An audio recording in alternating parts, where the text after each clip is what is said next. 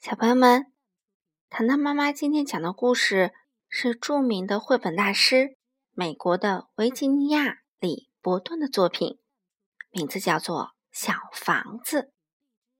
一起来听吧。很久以前，在城外很远的乡下，有一座小房子。这座小房子盖得很好，它非常坚固，也非常漂亮。那位把它盖得很好的主人说：“这座小房子永远也不能卖，出多少钱都不卖。他要一直看着我们的孙子的孙子的孙子的孙子的孙子的孙子住在里面。”小房子坐在山岗上，非常开心地看着它四周的乡村田园。清晨，他看着太阳升起；黄昏，他看着太阳落山。一天又一天，每一天都有一点儿不一样。可小房子总是老样子。每到晚上，他看着月亮渐渐的从一弯瘦瘦的新月亮变成一轮满月，然后又变回一弯瘦瘦的老月亮。没有月亮的时候，他就看星星，在远远的那边。他可以看到城市的灯光。小房子对城市很好奇，他很想知道住在那儿会怎样。时间从小房子身边悄悄溜走，他只是看着乡村田园，跟随季节的脚步，慢慢的变模样。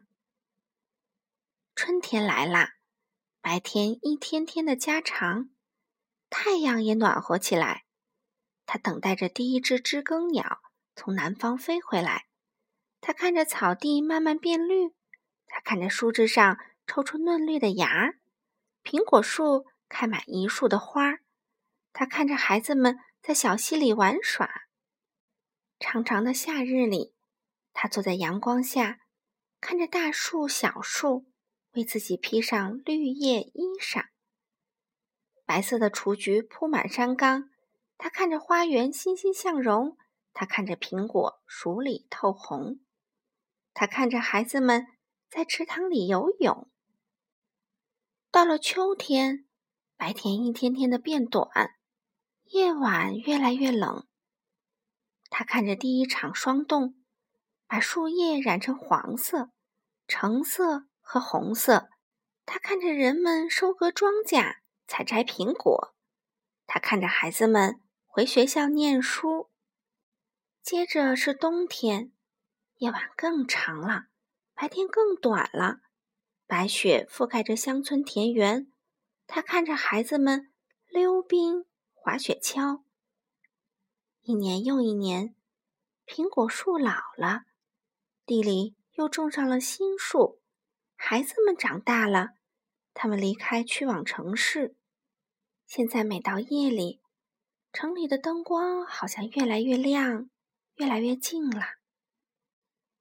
一天，小房子惊讶的看到，从弯弯的乡间小道上跑来一辆没有马拉的大车。不久，又跑来了更多这种车。有马拉的大车越来越少见了。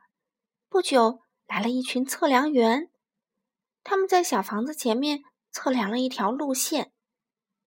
不久。来了一辆蒸汽铲车，在铺满雏菊的山岗上挖开一条路。后来，一些卡车来了，在路上卸下大石头。后来，一些卡车卸下小石头。后来，一些卡车卸下沥青和沙子。最后，来了一辆蒸汽压路机，它把一切都压平了，公路就修好了。现在，小房子看着各种各样的汽车从城市那边开来又开去，加油站、路边店，各种各样的小房子沿着新路两边盖起来。每个人、每样东西都移动的比以前快多了。公路越来越多，把乡村田园分割成一块一块的。房子越来越多，越来越大。住宅楼、公寓楼、学校、商店，修车铺，遍布在这片土地上，堆积在小房子周围。没有人愿意住在小房子里，也没人再来照顾它。小房子永远也不能被卖掉，所以它只能待在那儿看着。现在夜里不再安静平和，现在城市的灯光很亮很近，路灯整晚都亮着。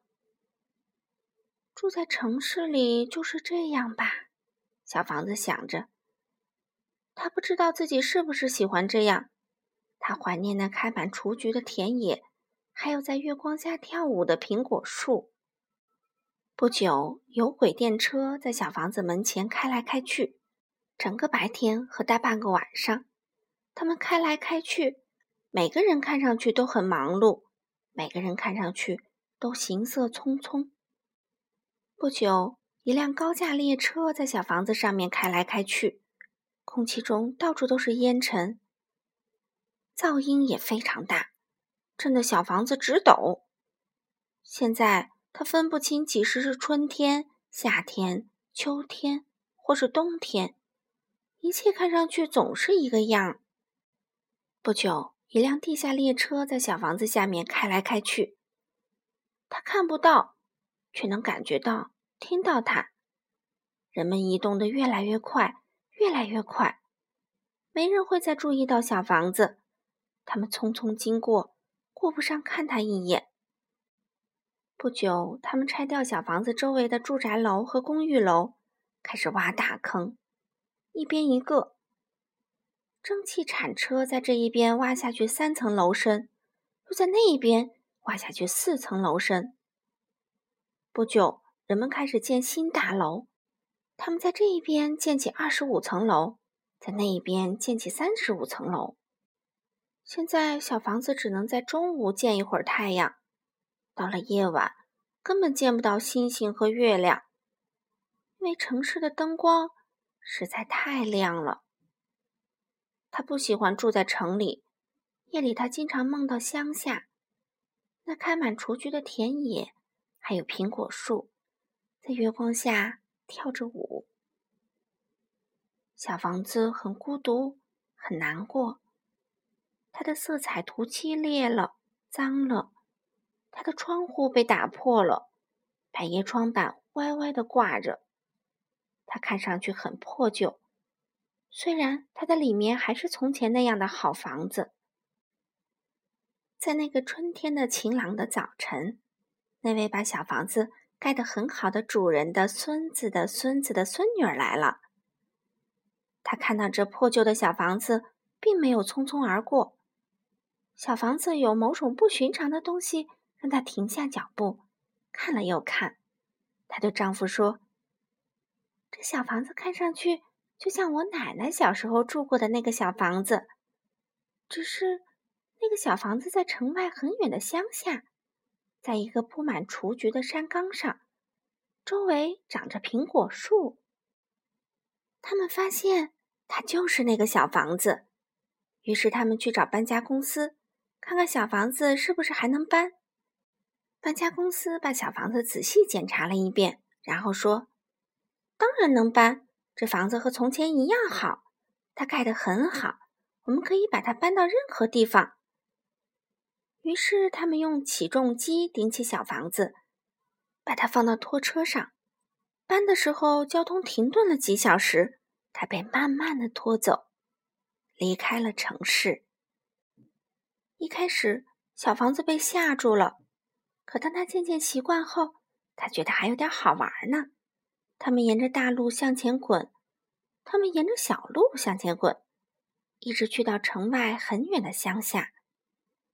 当小房子看到绿草青青，听到鸟儿歌唱，它再也不难过了。他们走啊走啊，可似乎就是找不到特别合适的地方。他们让小房子在这儿试试，又让它在那儿试试。终于，他们看到一个小山岗，正好在一片原野的中央，周围长着苹果树。那儿。那个孙子的孙子的孙女儿说：“那个地方正合适。”是的，就是那儿。小房子对自己说：“他们在小山的顶上挖了一个坑，然后慢慢的把小房子从路上移到山上。窗户和百叶窗修好了，再一次，人们给它涂上了漂亮的粉红色彩漆。当小房子在这片新地方安顿下来时，他高兴的笑了。再一次，他可以看着太阳。”月亮和星星。再一次，他可以看着春天和夏天，秋天和冬天，来来去去。再一次，有人住进了小房子，又来照顾他了。他再也不会对城市好奇了，他再也不想住到那儿去了。天上的星星对他眨眼睛，弯弯的月亮。升起来了。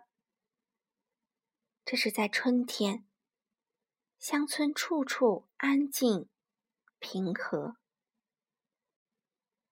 好了，小朋友们，今天的故事就讲完啦，明天见吧。